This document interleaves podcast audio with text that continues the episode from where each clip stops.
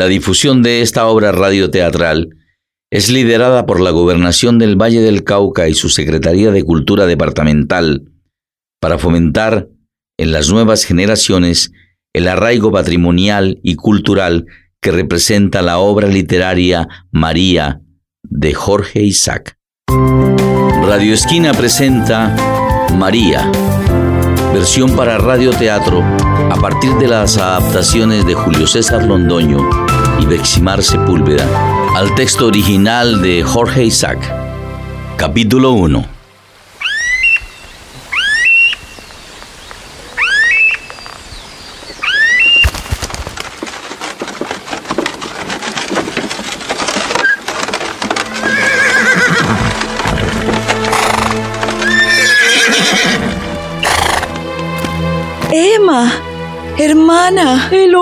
Emma. Juan, hermano. Muchos años después de mi muerte, mi hermana Emma reunió a mis hermanas en la hacienda para cumplir la promesa de leer estas páginas. Sé que han esperado mucho tiempo, aunque después de escritas me han parecido pálidas e indignas de ser ofrecidas como testimonio de gratitud y de afecto. Hermanos míos, he aquí la historia de la adolescencia de aquel a quien tanto amamos y que ya no existe. Lo que ahí falta, tú lo sabes. Podrás leer hasta lo que mis lágrimas han borrado me dijo Efraín aquella noche terrible. Al poner en mis manos este diario de su amor puro por María. Dulce y triste misión me la ha impuesto el destino. Así que empecemos. Y si alguien llora al escuchar la lectura, ese llanto me probará que le he cumplido fielmente. Un día después de una larga ausencia, mi padre regresó de las Andillas.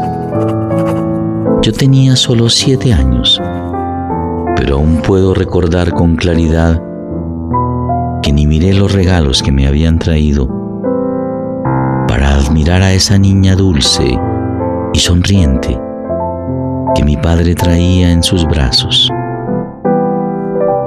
Mi padre se la entregó a mi madre. Era la hija del primo Salomón.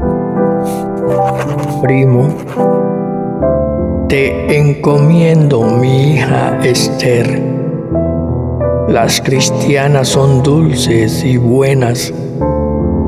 Y si el cristianismo ofrece el alivio que tú me has dado, lo mejor es que la hagas cristiana no lo digas a nuestros parientes. Ah, y por favor, cuando la vayas a bautizar, ponle María. Seis años después llegó una carta desde Kingston. Salomón había muerto. Por esos días tuve que dejar mi casa paterna por primera vez para ir a estudiar a Bogotá. Tenía solo 10 años. Mis hermanas me llenaron de besos. María balbuceó su despedida juntando su mejilla con la mía. Estaba helada, como si presintiera la tragedia que me deparaba el futuro. Hasta pronto, hijo. Que la Virgen te proteja. No llores, hijo. Los hombres tenemos que acostumbrarnos a partir de la casa para poder cumplir con nuestra obligación. Vamos, Efraín, que le vaya bien.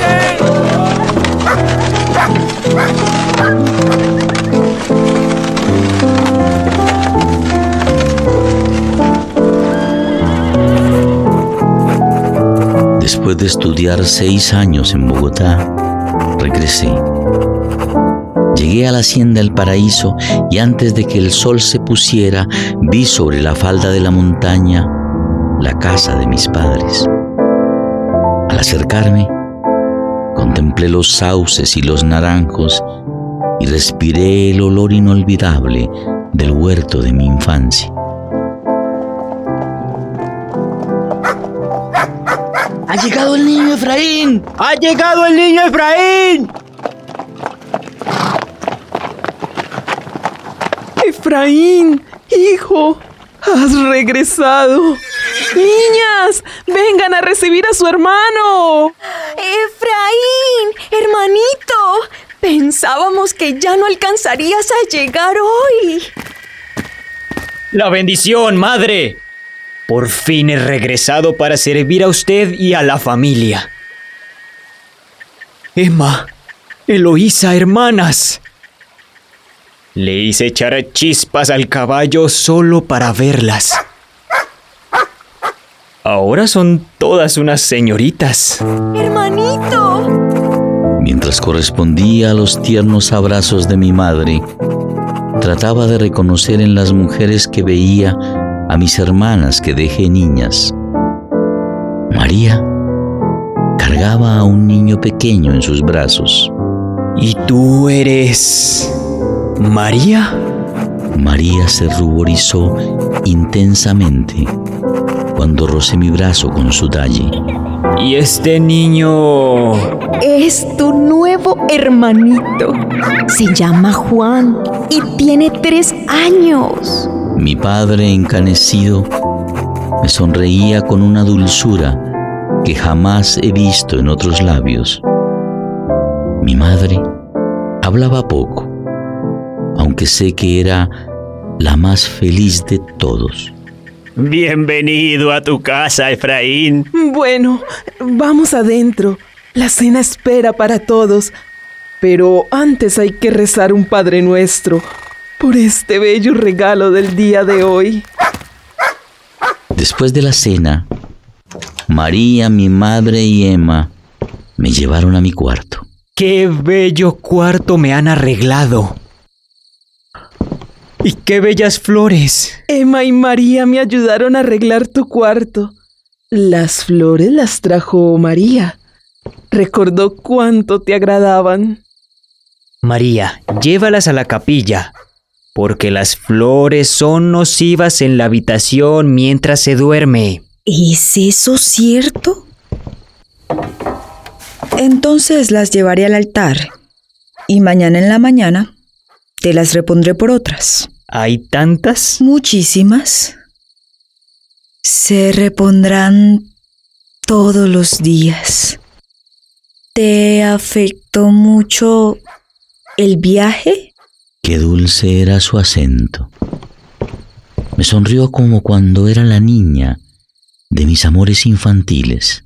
No, solo que he recibido mucho sol y... Sí, has tenido un viaje largo y difícil. Así que vamos, niñas, eh, salgamos. Dejemos que Efraín descanse. Que duermas, hermanito. Pero mañana me cuentas todo sobre Bogotá. Hasta mañana. Hasta mañana.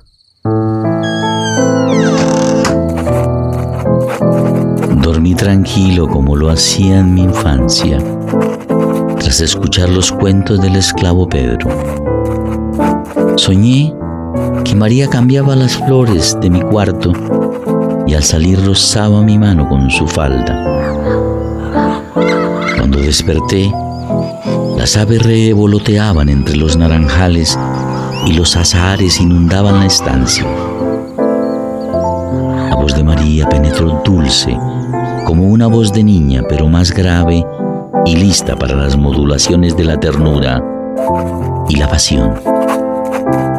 La niña, cuyas inocentes caricias habían sido todas para mí, no será ahora la compañera de mis juegos. Mientras cavilaba, me vestí. Abrí la ventana y divisé a María, acompañada de Emma. Cuando me vio, sin pensarlo se precipitó de rodillas para ocultarme sus pies. Entonces apareció mi padre. Veo que te has hecho una corona con hermosas azucenas. Pero estas no creo haberlas visto en el jardín. Estas solo se encuentran en la montaña, papá. Me las trajo el niño Juan Ángel para adornar el cuarto de Efraín.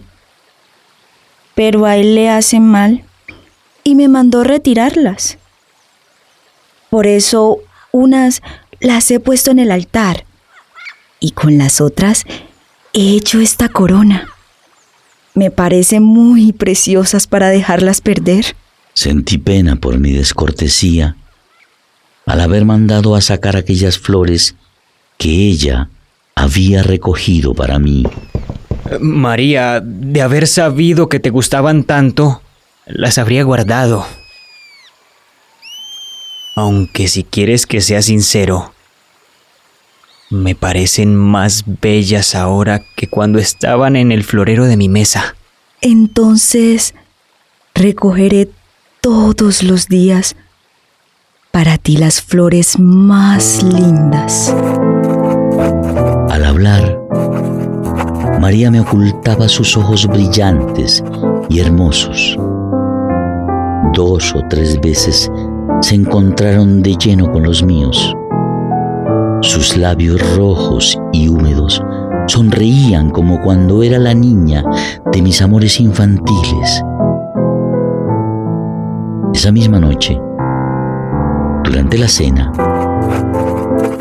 mi madre hizo un anuncio que recibí con beneplácito. Efraín, he hablado con tu padre y nos ha parecido una buena idea que aprovechemos tus conocimientos de bachiller para darles a estas niñas una educación un poco más extensa.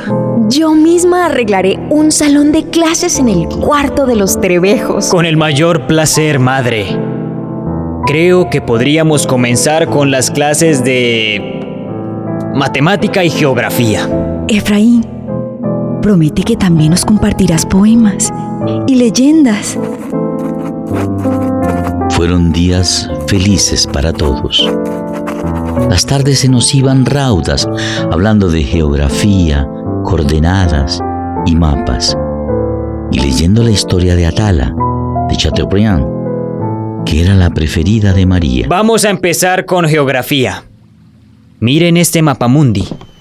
Aquí están todos los continentes y todos los países dibujados y con diferentes colores. Eh, ¿Quién quiere buscar un país que le guste? Yo quiero buscar a Colombia. Es bueno saber dónde estamos en esa bola. Y yo quiero saber dónde está Europa.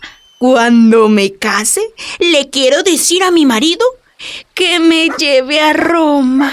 ¿Y tú, María? ¿Qué lugar del mundo quieres encontrar en el mapamundi? África.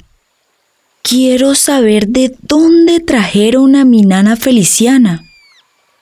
Pero luego quiero que nos leas la leyenda de amor que más te haya gustado. Claro que sí, María.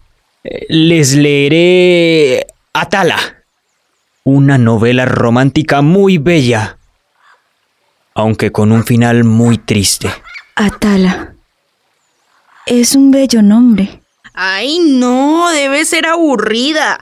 Yo quiero que leas algo de aventuras, de viajes por el mundo. Aún no sabes de qué trata la novela, Eloísa. No seas grosera. Es posible que hable de un bello amor y al tiempo de viajes y aventuras. Así es, Emma. Tranquila, Eloísa. Ya te daré gusto contándote aventuras falsas y verdaderas. Un día, mi padre quiso que lo acompañara a visitar sus haciendas del valle. Aunque tenía que separarme de María, también era una oportunidad para proponerle a mi padre que me dejara ayudarle y así conocer el negocio de las haciendas. En ese viaje, comprobé que mi padre, sin dejar de ser amo, daba un trato cariñoso a sus esclavos. Se mostraba celoso de la conducta de sus esposas y acariciaba a los niños. Buenas tardes, mi amo. Buenas tardes, mi amo. Buenas tardes tengan todos. Entonces, ¿qué, Bruno? ¿Todo lo del matrimonio arreglado para pasado mañana? Sí, mi amo. Eh, todo listo. Eh, gracias a usted. ¿Quiénes son los padrinos? Eh, doña Dolores y don Anselmo. Si su merced está de acuerdo. Claro que sí, Bruno. Son buenos cristianos. Remigia y tú estarán bien confesados, ¿no? Eh, sí, mi amo. ¿Compraste lo que necesitan con el dinero que mandé? Eh, todo está ya, mi amo. ¿Y qué más necesitan? Su merced verá. Ah, lo que quiere es que haya baile. Eh, Así es, mi amo. es justo. Te portas muy bien. Higinio, arregla todo para el baile.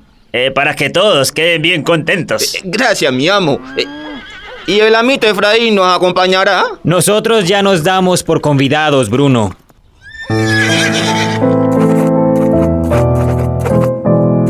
Estuvimos en la fiesta solo una hora. Era alegre la música y las voces hermosas. Para nosotros se tocaron y cantaron los más bellos bambucos.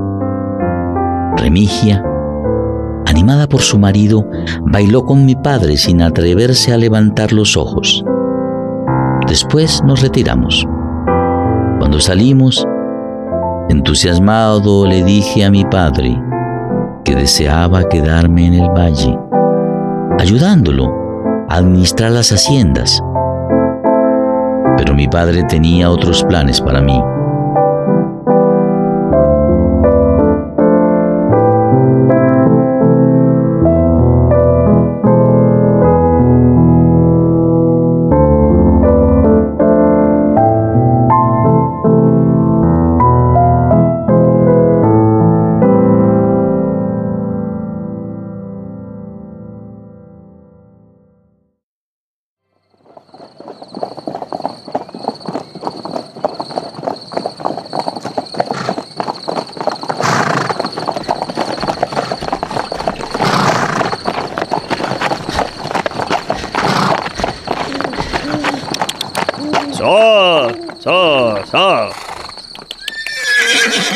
Efraín, ya se han realizado todas las gestiones para que dentro de cuatro meses salgas para Europa.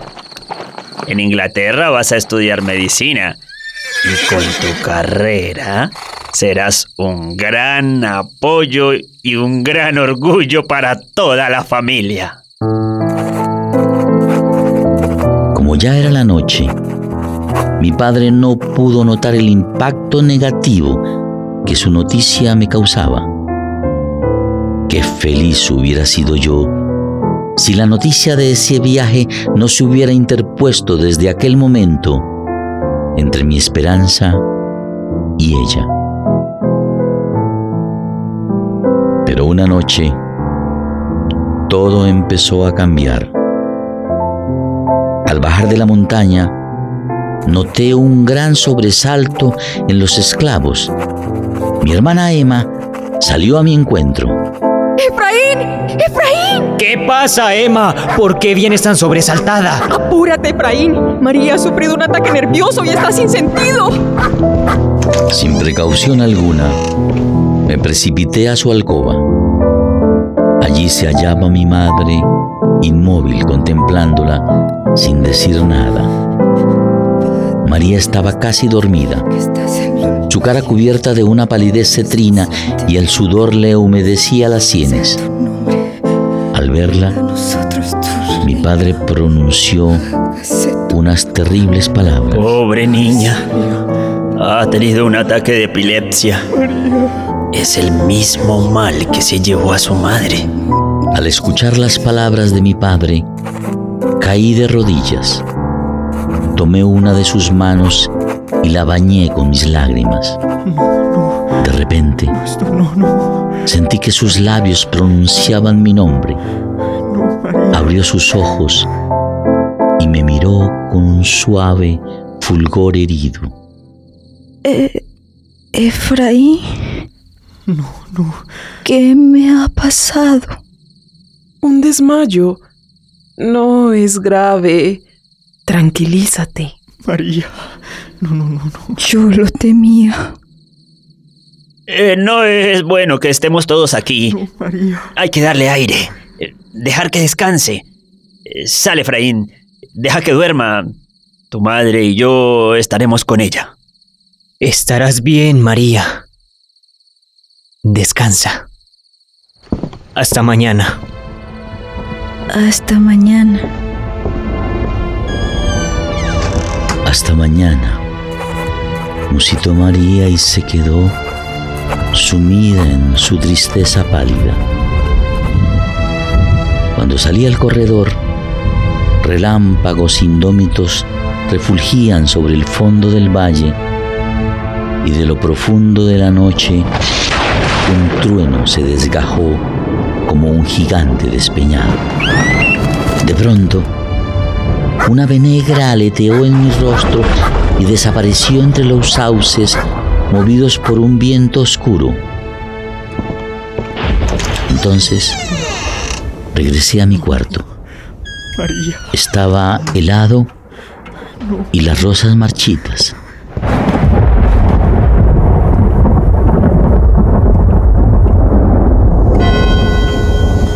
Me despertaron las doce campanadas del reloj y la voz de mi padre al otro lado de la puerta.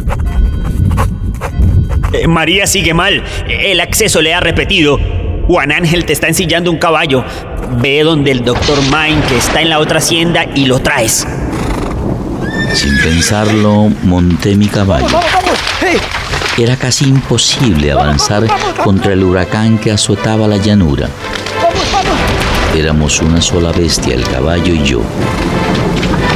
El río Amaime bajaba crecido. El caballo se asustó y retrocedió. La corriente era muy fuerte y caían rayos y centellas. Entonces lo acaricié y nos lanzamos a la creciente. Las olas se encrespaban alrededor de mi cintura. Con sus últimas fuerzas, el caballo vadeó la corriente y salimos a la orilla. Eran las dos de la madrugada, cuando desmonté en la puerta de la casa donde se alojaba el doctor Main. ¡Alto! ¿Quién anda allá hasta ahora? Soy yo, Efraín. Necesito que el doctor Main vaya de inmediato al paraíso. María ha sufrido un ataque.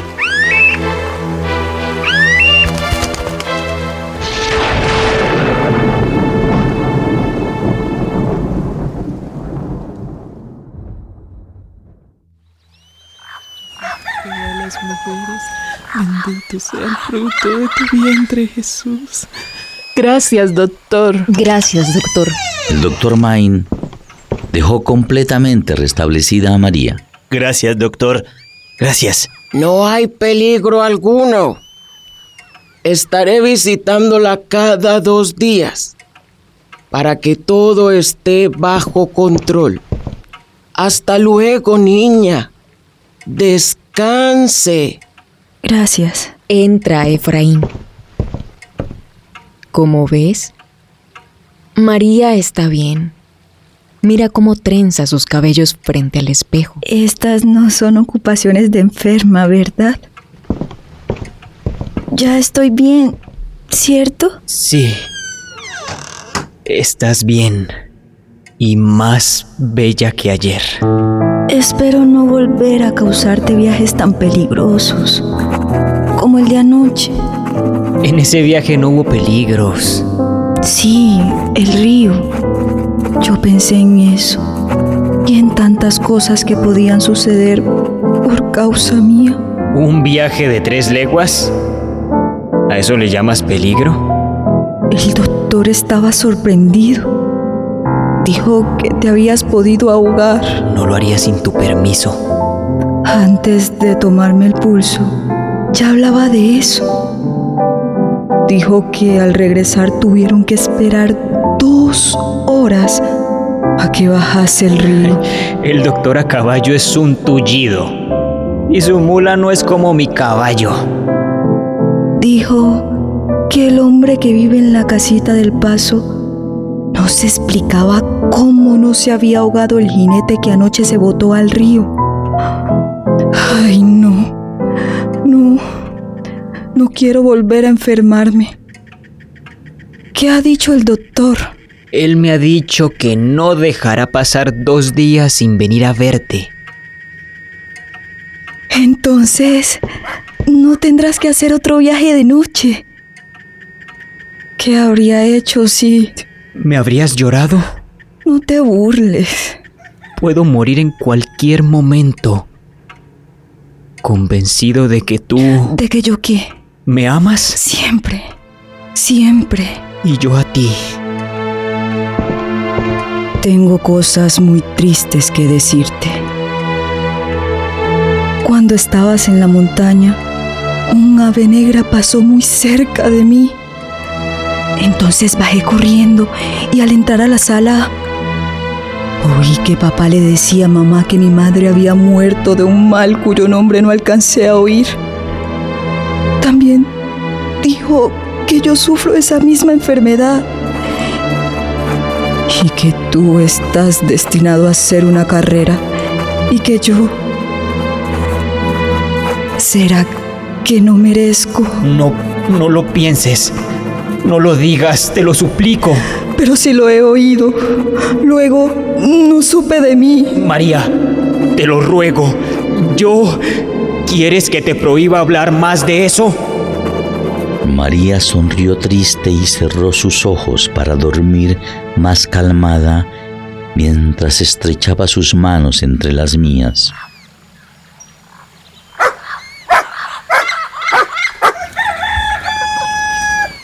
Al otro día, sostuve con mi padre en presencia de mi madre una de las conversaciones más duras de mi vida.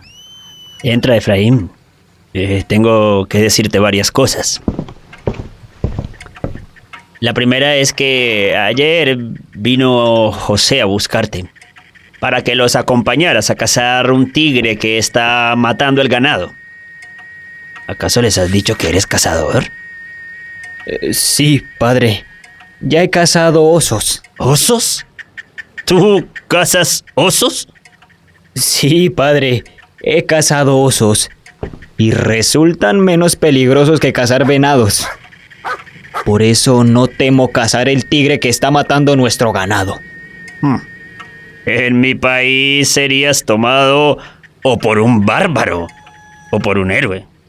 ¿Cazar osos? ¿Y cuál era el otro asunto que quería decirme, padre?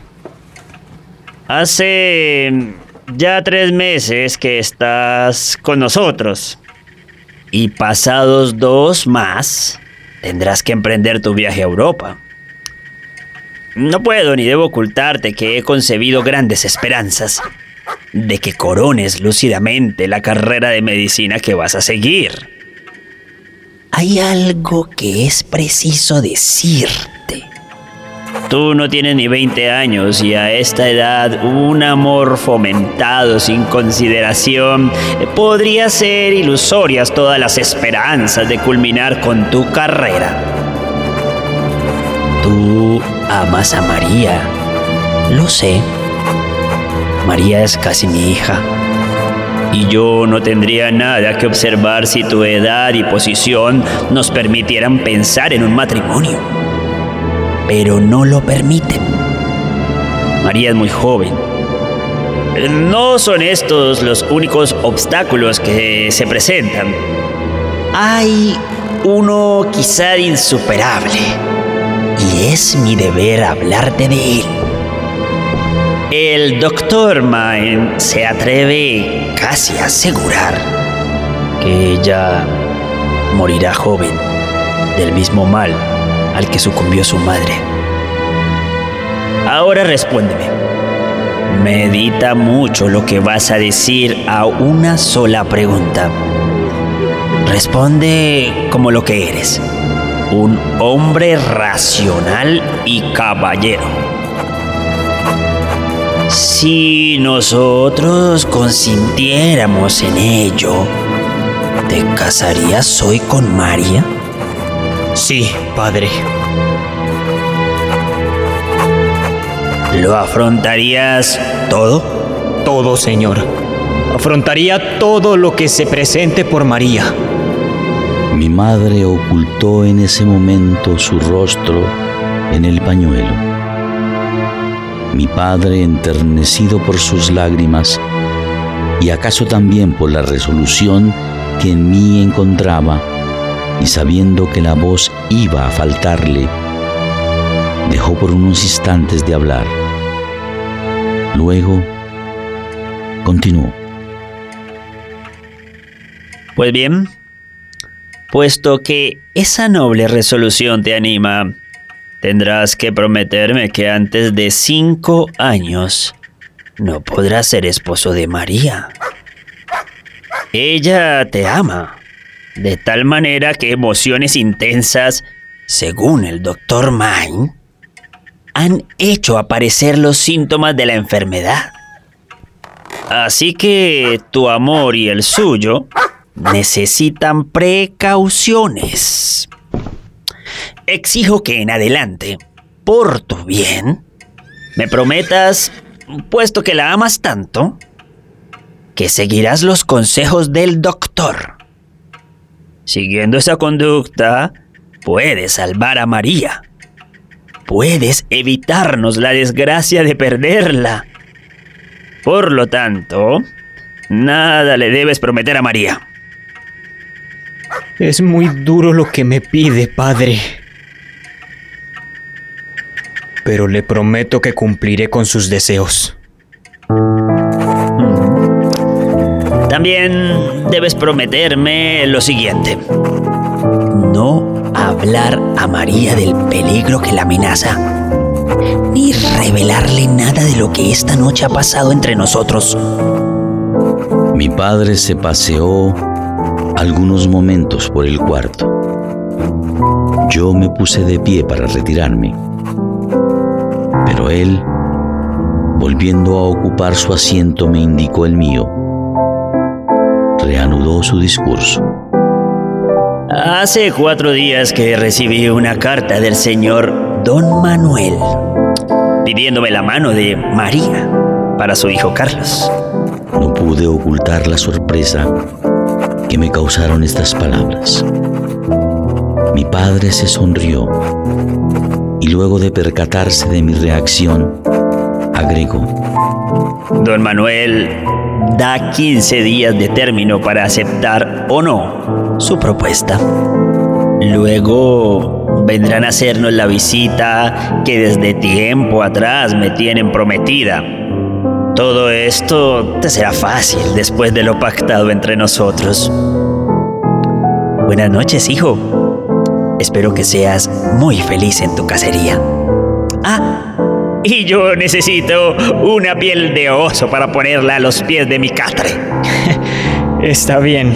Te esperamos temprano. Cuidado con esos animales. Tantas emociones hacían difícil hacerme cargo de mi extraña y difícil situación. María amenazada de muerte y prometida con la condición de amarla menos. Yo obligado a moderar tan poderoso amor, so pena de verla desaparecer de la tierra, teniendo que aparecer ingrato e insensible, mía o de la muerte. Entre la muerte y yo, un paso más para acercarme a ella sería perderla para siempre.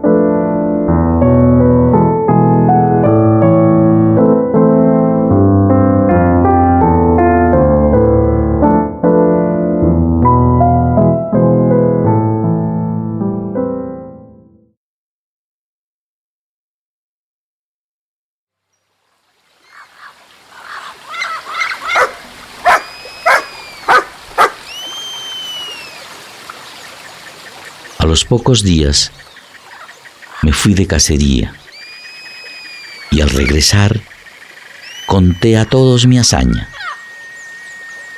Desde su rincón, María jugaba con sus trenzas.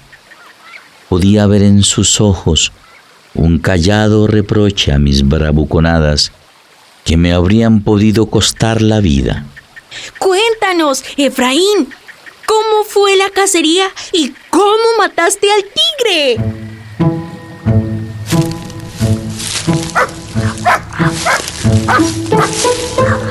Íbamos Braulio, los perros y varios peones de la hacienda. Y empezamos a encontrar pedazos de vacas y cabras destrozadas.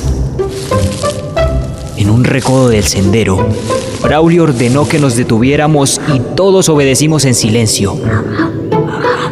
Braulio cerró los ojos, aspiró profundamente y encontró entre los mil olores de la montaña el olor del tigre. Descubrió arañazos frescos en el tronco de un árbol y nos advirtió casi en secreto. Alerta, amo Efraín. El tigre está cerca. Bajamos por la ribera. Al llegar a la orilla del río, las huellas del animal desaparecieron ya había destripado con zarpazos precisos los tres perros que lo alcanzaron. Sus costillares estaban rasgados y sus entrañas regadas por todas partes. De pronto, Braulio gritó. Allí, allí, al otro lado, bajo los árboles. Braulio disparó con su escopeta y los otros perros se echaron a correr en búsqueda del tigre. ¡Braulio lo hirió! ¡Está sangrando por un costado! ¡Disparemos! ¡Fuego! No, no podemos herir a los perros. Toca acorralarlo. Lo perdimos de vista. Debe estar entre la vegetación. De pronto, un rugido estremeció el monte y de la espesura un tigre enorme saltó sobre Braulio, que solo tuvo tiempo para atravesarle el asta de la lanza en la boca como un freno. En ese segundo disparé. La fiera se tambaleó y se desplomó sobre sus ancas. Todos gritamos de alegría. La fiera echaba espuma sanguinolenta por la boca. Tenía los ojos fijos y empañados. Estiró las patas y desenrolló la cola. Ya, ya. No sigas. Este hijo mío le encargué una piel de oso, pero prefirió traerme una de tigre. Me alegro que haya salido todo bien en tu aventura. Pero no quiero saber de otra cacería tuya en mucho tiempo. Eso de arriesgar la vida. Eso es propio de la formación de los hombres que se ocupan del campo. Por eso, necesitamos que Efraín viaje pronto a Europa y venga a salvar vidas en vez de arriesgar la suya. ¿Efraín va a viajar de nuevo? Pero si apenas hace tres meses que está con nosotros de vuelta. No es justo. Ay, así son las cosas, Emma. Y te pido por favor que respete las decisiones que han tomado tus padres. Nada de lo que hacemos pretende ser para mal. A nosotros tampoco nos gusta la ausencia prolongada de Efraín, pero esta oportunidad no se va a presentar dos veces. Poco después mi bravura se convirtió en cobardía.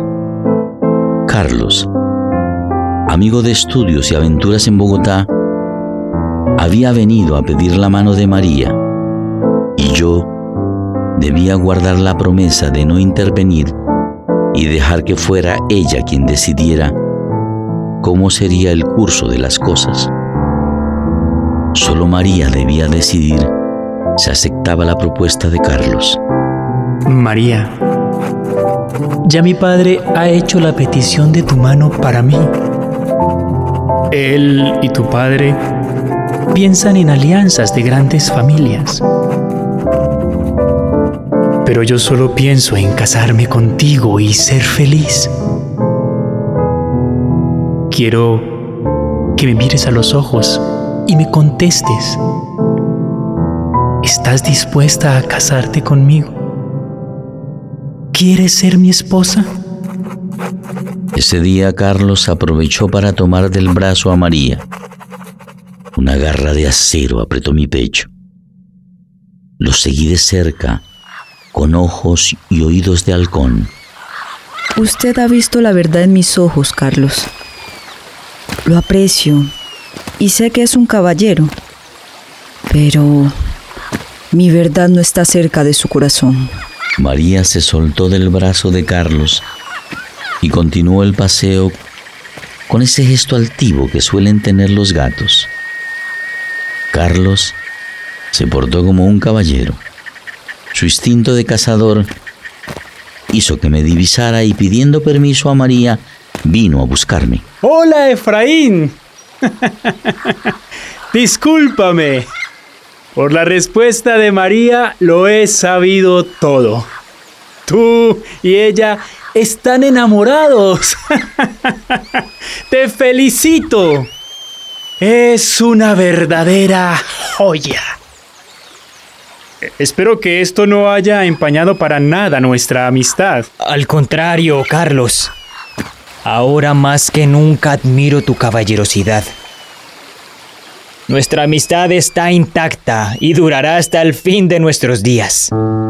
Carlos y yo nos abrazamos y este suceso que parecía una tortura para mí se convirtió en un pequeño respiro, pues pronto otras noticias llegarían a empañar la tranquilidad de nuestra hacienda El Paraíso. Amo Jorge, ha llegado correo para usted. Parece que es del Choco. Papá recibió una carta. Uno de sus hombres de confianza había dilapidado una fortuna bebiendo y jugando con oro de una de las minas de mi padre en el Chocó. Y ahora estaba en la cárcel. Mi padre sin esa riqueza dependía ahora solo de sus haciendas. Pensé en mi egoísmo, que no era una mala noticia. Me daba una excusa para no viajar, para no separarme de María.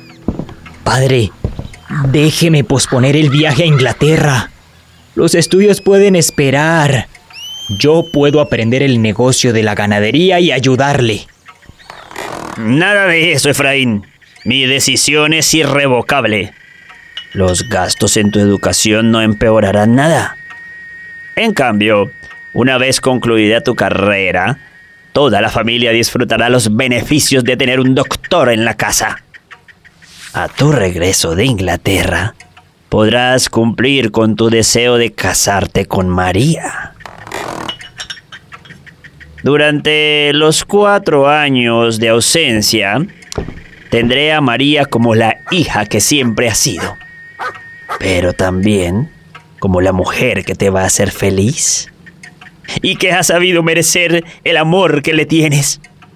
Siempre le hablaré de ti y procuraré hacerle ver tu regreso como un premio de amor. No tuve más que aceptar. De otra parte, mi padre enfermó por la noticia del Chocó, pero su orgullo y el doctor May lo sacaron adelante.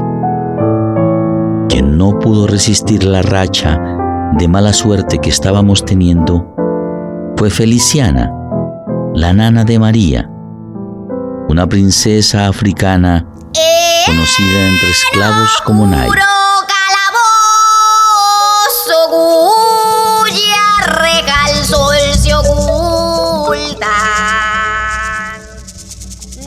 Las cosas fueron así. Cuando mi padre venía de regreso con María muy niña en sus brazos, se encontró con un esclavista irlandés llamado William Sardick, que tenía una bella esclava negra con un hijo recién nacido. La bella mujer era Nay. Su esposo Sinar había muerto ahogado tratando de escapar del barco que los traía a estas tierras. Nay era inteligente y bien educada. Entendía muy bien el castellano que había aprendido con Gabriela, la esposa del irlandés. Nay se encariñó de María y María de Nay. Por eso mi padre la quería mucho. pero por ciertos impedimentos legales no se atrevía a ofertar por su compra. Un marinero norteamericano que iba de regreso a su país se prendó de la belleza de Nai y se la compró al irlandés. Cuando mi padre se enteró, revirtió el negocio y pagó un alto precio.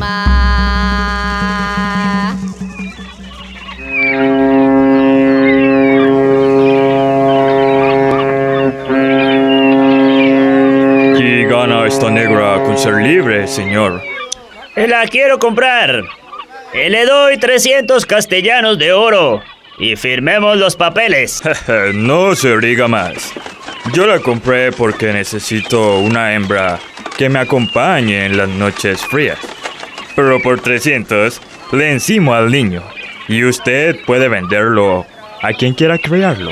No, eh, no quiero una esclava. Lo que necesito es una haya que quiera mucho a mi María. Mi padre sintió mucha indignación y al ver que María sonreía a la esclava y al niño, tomó el documento firmado y se lo entregó a Nai. ¿Nai? Sé que entiendes algo de nuestro idioma. ¿Quieres venir con nosotros? ¿Sí? Bien.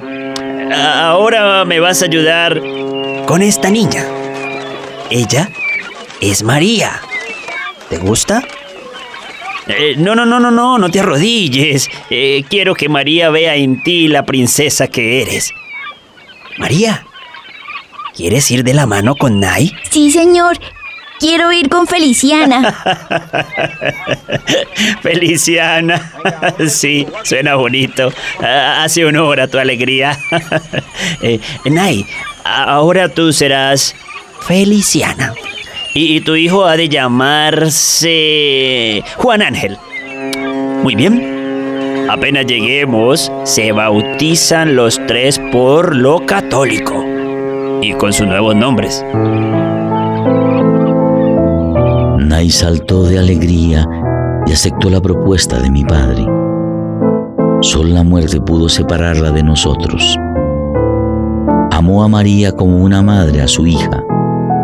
Le pintaba con los ojos inundados de nostalgia los paisajes de su tierra. Imitaba el canto de las aves y el rumor del río. Un día la vi llorar y me dijo, Ay, niño Efraín, a veces no quiero recordar el río. El río me daba todo, pero por el río se fueron los barcos repletos de mis hermanos que nunca más volví a ver. Y con ellos se fue Sinar, mi esposo, el príncipe de nuestro pueblo, el padre de Juan Ángel. Cuando seas hombre, mi niño Efraín, nos llevarás de regreso en uno de tus viajes a Juan Ángel y a mí, ¿verdad? Sí, iremos a la tierra de las princesas, de las montañas y los cantos de tu pueblo. ¿Cómo es que se llama? África, mi niño. Feliciana y su hijo fueron una gran compañía para María y para mí. Pero su corazón se apagó. Dicen los esclavos que murió con el nombre de su príncipe Sinar en los labios. Las mujeres de la hacienda la vistieron de lino blanco, hicieron un círculo alrededor de su cuerpo y entonaron cantos de lumbalú hasta el amanecer.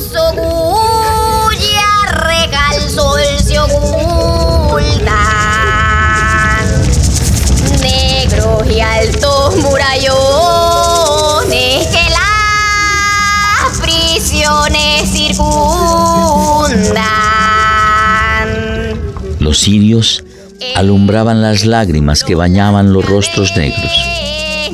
Lloré con ellos, canté con ellos los versos que aún recuerdo. De esta soledad eterna donde ni el viento se escucha.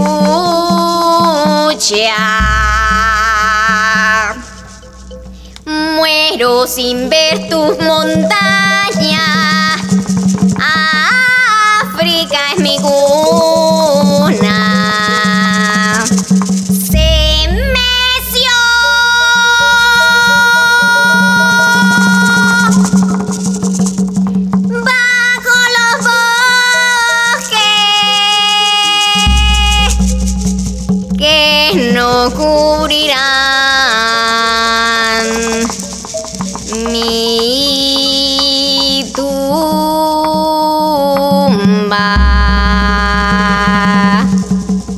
Tantas noticias tristes.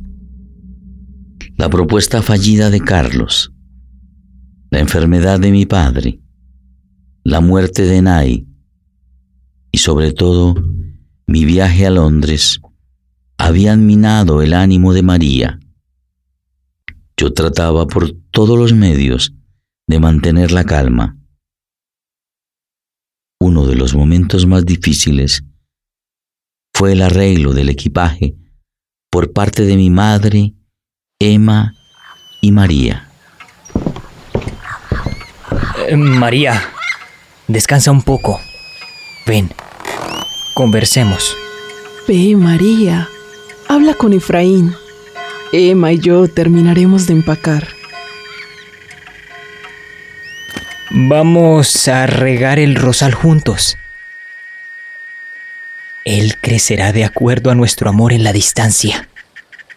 ¿Ves este rosal recién sembrado?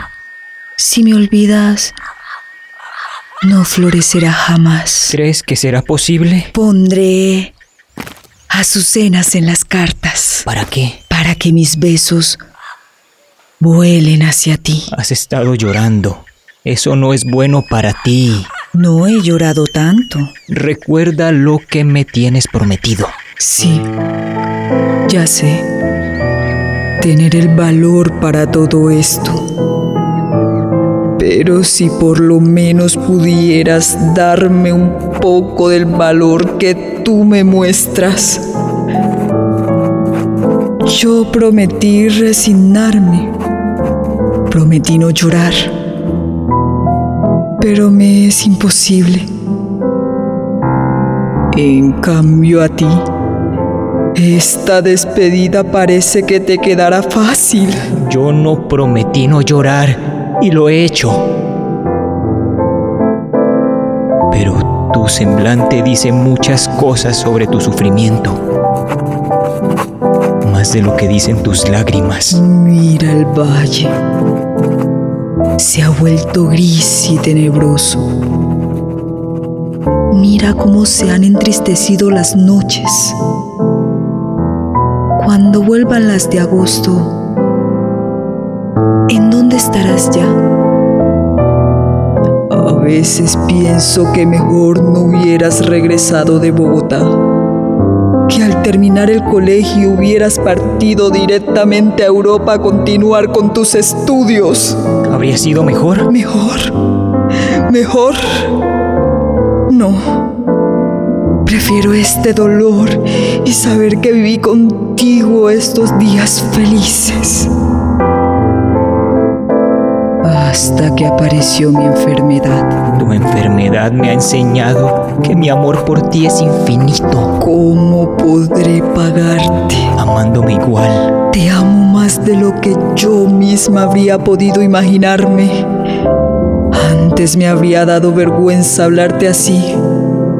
Ahora no. Ahora eres casi mi esposa. Estaremos tanto tiempo separados.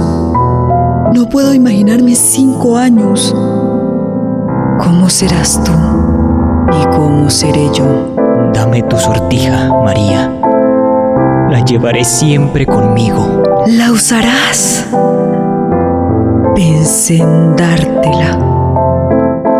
Pero como no usas sortijas, dudé. Nunca dudes. Mira, te ofrezco esta. Me la dio mi madre cuando salí para el colegio. Y se grabará dentro tu nombre y el mío. Esta sortija no te te la devolveré nunca.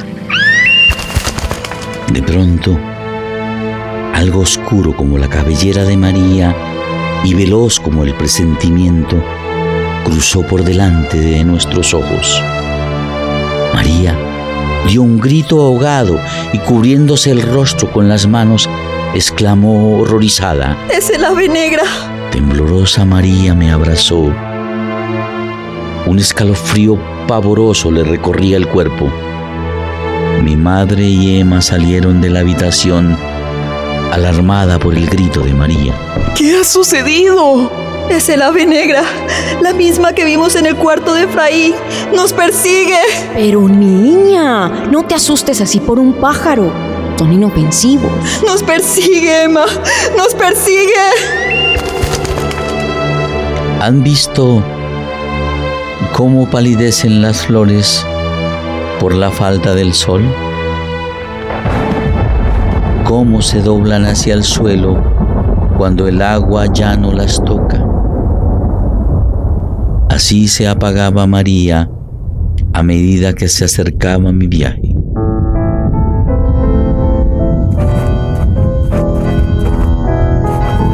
Las 11 de la noche del 29 de enero, un día antes de partir, me separé de mi familia y de María.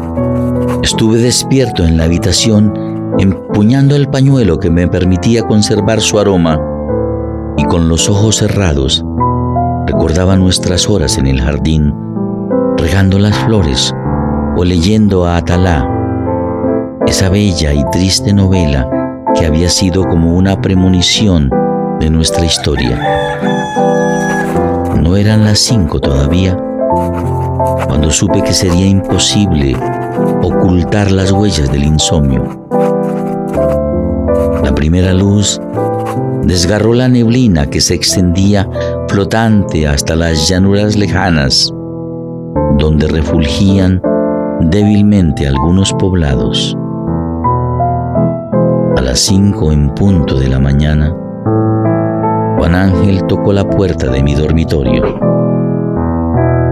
Amito Efraín, ya un caballo está listo. No llores, Juan Ángel. Cuando yo regrese ya serás hombre y podrás acompañarme. Tal vez hasta viajemos a África, a conocer el pueblo de donde salieron tus padres. Por ahora, prométeme que has de cuidar a María. Así será, amito Efraín. La niña María lo espera en la capilla. Está rezando desde muy temprano. Era el momento de reunir todas mis fuerzas. Mis espuelas resonaron en la capilla, donde también estaban mi madre y mis hermanas, que en silencio me abrazaron, sollozando. Mi madre, sabiendo lo que buscaba, me señaló con su mano un rincón cerca del altar. Allí, vestida de blanco y con las trenzas deshechas, estaba María. Bendita tú eres. María, Entre todas las mujeres. he venido a despedirme, Bendito sea a decirte hasta luego, tu a prometerte nuevamente que volveré por ti. Mis labios descansaron sobre su frente. María sacudió la cabeza, escondió en mi pecho su rostro y extendió uno de los brazos para señalarme el altar. Efraín. No alcanzó a decir más. Se abrazó a mi cuello para luego caer desmayada en mis brazos. Mi madre y mis hermanas me la quitaron y la recostaron en una banca de la capilla y con las manos me indicaron que saliera, que las dejara solas. Yo obedecí.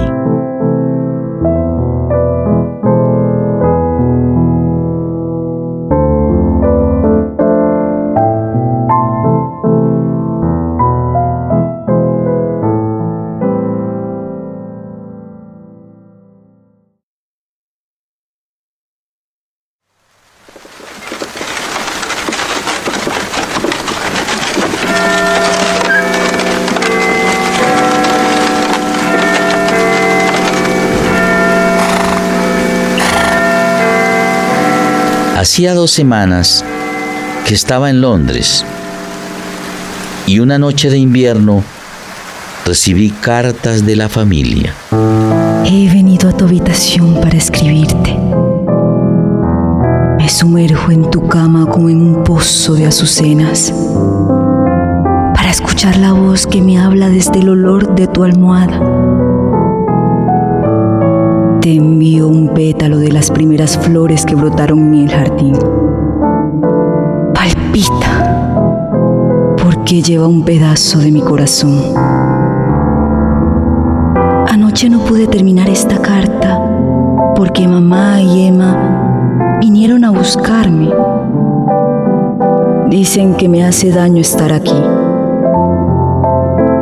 Si supieran que este es mi único consuelo, que aquí puedo imaginar que nos hablamos.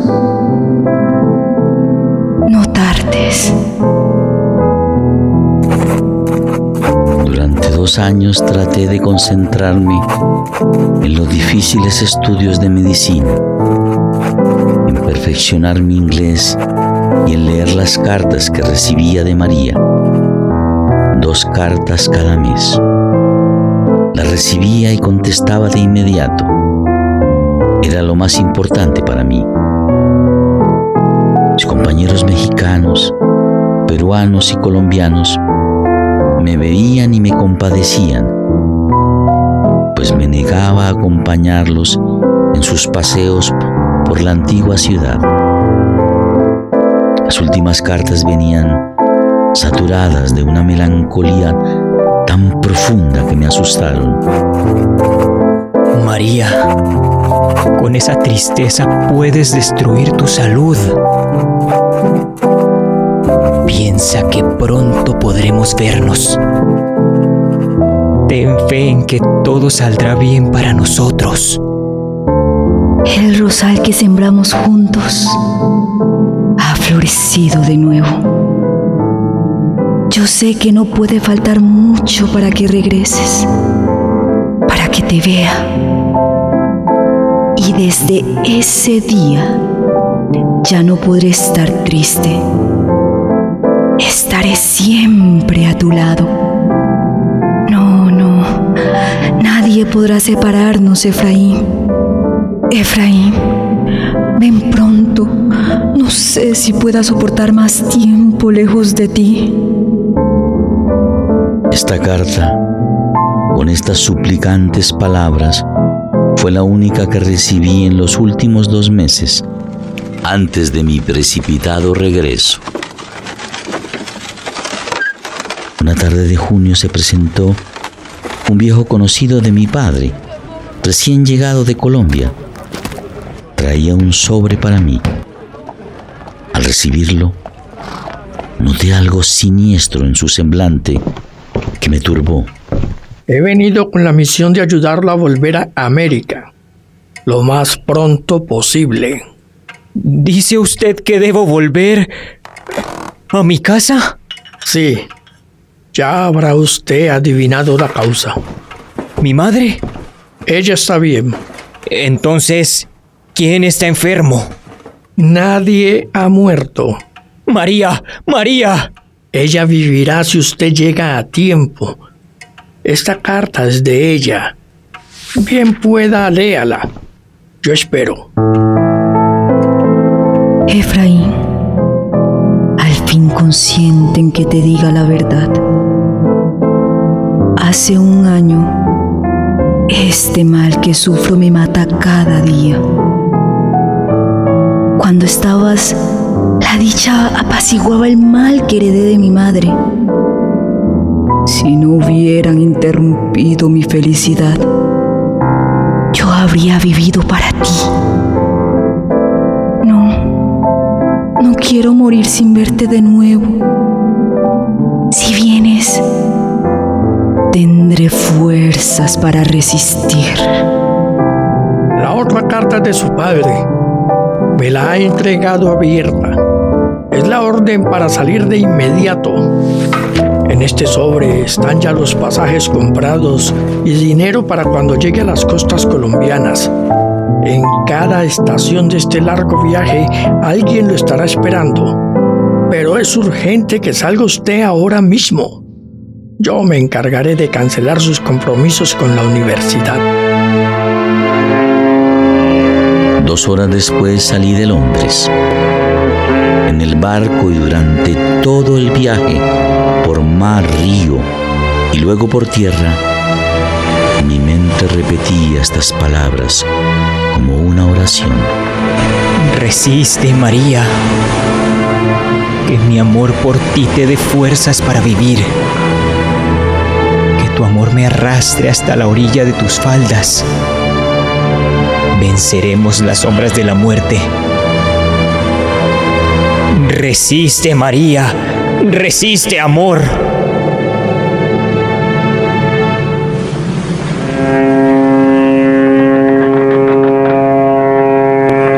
Llegué en el barco Emilia López a Buenaventura un 25 de julio. Nos recibió un bote en la aduana. Allí estaba Lorenzo, un viejo amigo de la casa. Corrí a su encuentro y nos abrazamos. Lorenzo, qué alegría verte. ¿Y María? ¿Cómo está María? Ella estaba bien cuando salí de la casa. Llevo dos semanas esperándote. No vas a llorar. Que los marineros nos acribillan. Así que voy por tu equipaje. Está bien. Debemos partir cuanto antes. Yo creí que Lorenzo tenía todo preparado para partir ese mismo día. No fue así. A las 4 de la mañana llamaron a mi puerta. Desayunamos con brandy y café, mientras los bugas sacaban el equipaje. Emprendimos el viaje.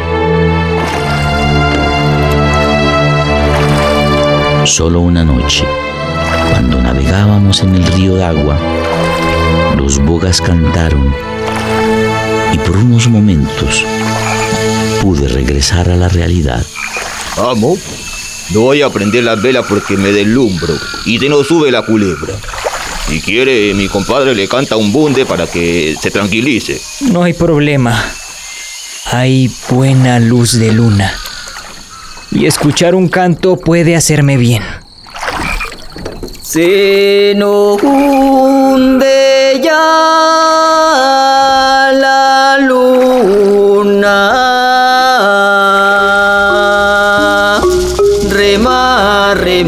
que ahora mi negra tan sola llora, llora. Me coge tu noche oscura, San Juan, San Juan. Oscura como mi negra, ni más, ni más. La luz de sus ojos míos, de más, de más. Los relámpagos parecen boga, boga. Boga, boga. Boga, boga. Boga, boga. No más bunde. Con ese estuvo bien por esta noche. Estuvo mal cantado, mi amo. Ay, no, hombre. Muy triste. Entonces duerma su merced. Nosotros abrimos el ojo y cerramos el pico. Pero solo fue cerrar los ojos y volvieron las frases de la esperanza a hablar dentro de mí con la voz dulce de María. La noticia de tu regreso ha bastado para volverme las fuerzas. Ya no puedo morirme y dejarte solo para siempre. El viaje por tierra fue difícil, pero tal y como lo había dicho el caballero enviado por mi padre, en cada estación encontré alimentos y caballos para reanudar el viaje.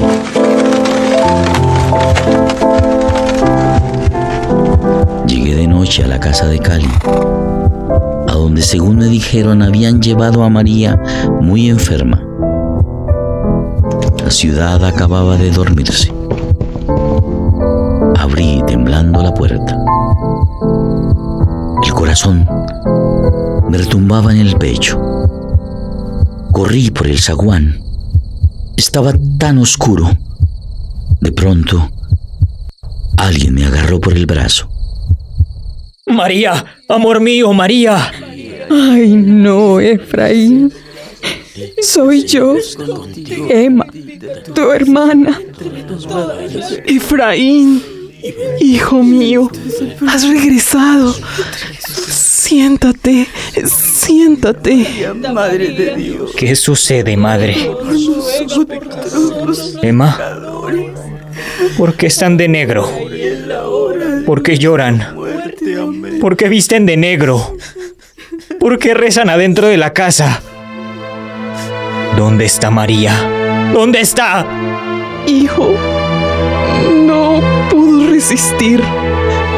Está en el cielo. La luz faltó a mis ojos y a mi pecho el aire. Desperté en mi lecho rodeado de personas que veía borrosas. Alguien tomó mi mano y se sentó a mi lado. Era mi madre. Entonces, es verdad. ¿Para qué me engañaron? ¿Para qué me hicieron venir? Emma, tú eras su confidente. Dime, ¿cómo fueron sus últimos días? ¿Qué palabras dijo? ¿Sufrió mucho? Mañana, Efraín. Duerme. Aún no estás bien. A medida que me iba recuperando, Emma me contaba poco a poco los últimos rezos y paseos de María. Se despidió de todo, del río, de la montaña, del rosal. Un día, cuando me sintió preparado, tuvo valor y me contó sus últimas palabras. María, ¿por qué has abandonado tu habitación? No es bueno estar en este corredor a estas horas de la noche. El viento frío puede hacerte daño. Ya nada puede hacerme mal. Es que no sabes que voy a morirme. ¿Morirte?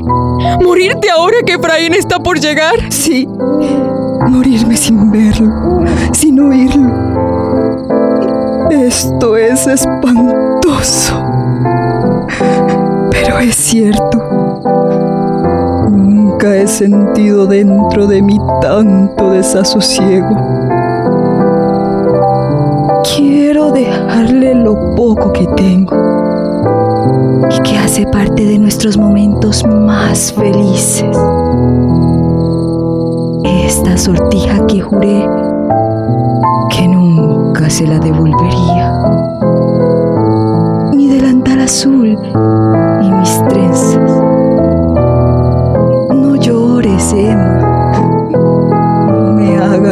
cosas más difíciles. Dios quiere librarlo del dolor de verme como estoy.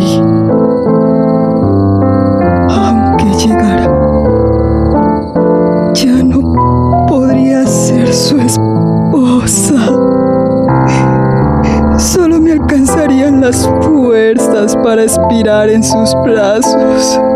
Dile que luché por no abandonarlo, que me espanta más su soledad que mi muerte misma. Emma, ayúdame. No me dejes sola. Ay, hermanita, ¿qué te pasa? ¡Madre! ¡Madre! ¡María se muere! ¡Se muere! ¿Qué hace María fuera de su habitación? Vamos rápido, llevémosla a su cama. María resiste. Juan Ángel, dile a José que vaya por el doctor Mine. María no pronunció otra palabra. Poco después murió rodeada de todos los que la querían. Mi madre, al ver que ya su hija adoptiva se había ido para siempre, dijo estas palabras. María, Hija de mi corazón, ¿por qué nos dejas así? ¿Qué responderé a mi hijo cuando me pregunte por ti? ¿Qué hará Efraín sin ti? Ay, Dios mío.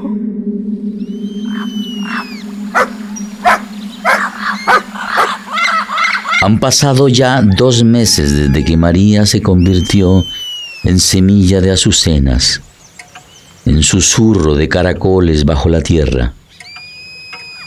Emma me acompañó hasta la habitación de María y abrió su armario.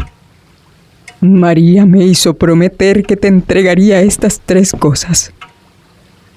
La sortija que le diste antes de partir, su delantal azul y en él envueltas sus trenzas. Su perfume todavía estaba allí, velando las últimas prendas. El crucifijo sobre la mesa, rodeado de flores marchitas y algunas copas con las últimas pociones. Ay, hermana. Anoche soñé que María era mi esposa. Quise dormir más allá del sueño y llegar hasta ella. La vi con un traje blanco, vaporoso, y este delantal azul. En su mano me mostraba la sortija y sonreía. Me besó. La besé. Estaba viva. Sentí su aliento en la tierra, en las pisadas mansas de los caballos, en la savia que circula vital entre las raíces, en el lenguaje laborioso de las hormigas, en la geometría de seda que deja la araña en las espigas. María es otro órgano mío, otro corazón, un corazón de tierra y de agua que late dentro de mí. Ven, hermano. Caminemos. Iremos al cementerio.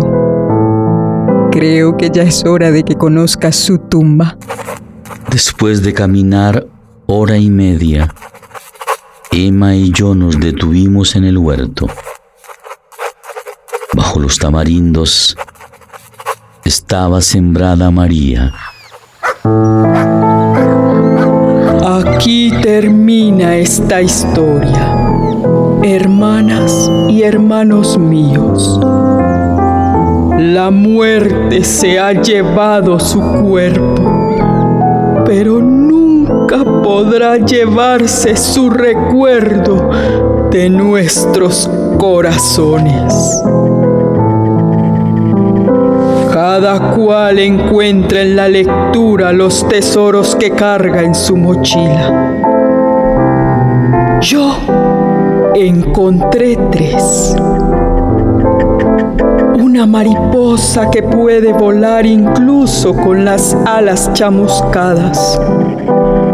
Cometas que vuelan por encima de las nubes. Y el silencio que queda cuando uno cierra un libro.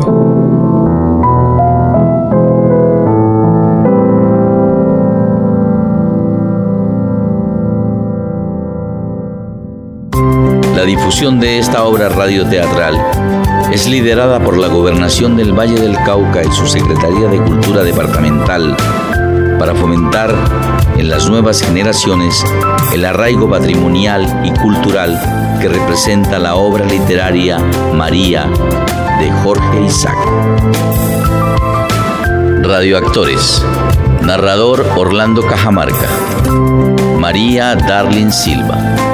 Efraín Luis David Ávila. Padre Gustavo Silva. Madre Yuri Andrea Marín. Doctor Main y José Anderson Mejía. Emma y cantadora Alejandra Vélez. Emma narradora Victoria Giraldo. Carlos Harold Rendón. Juan Ángel Miguel Ángel Palacio. Eloísa Sol Arenas. Esclavista y Braulio Nicolás Olave. Salomón y Señor en Londres, Alfredo Valderrama. Feliciana Adriana González. Bruno y Boga, Jorlin Silva. Lorenzo y Esclavo, Jairo Humberto Arciniegas. Guión radioteatral, Orlando Cajamarca y Alfredo Valderrama. Musicalización, Luis Eduardo Marín y Juan Manuel Calderón. Dramaturgia sonora, Juan Manuel Calderón. Dirección General Integral, Orlando Cajamarca Castro. Producción General, Teatro Esquina Latina.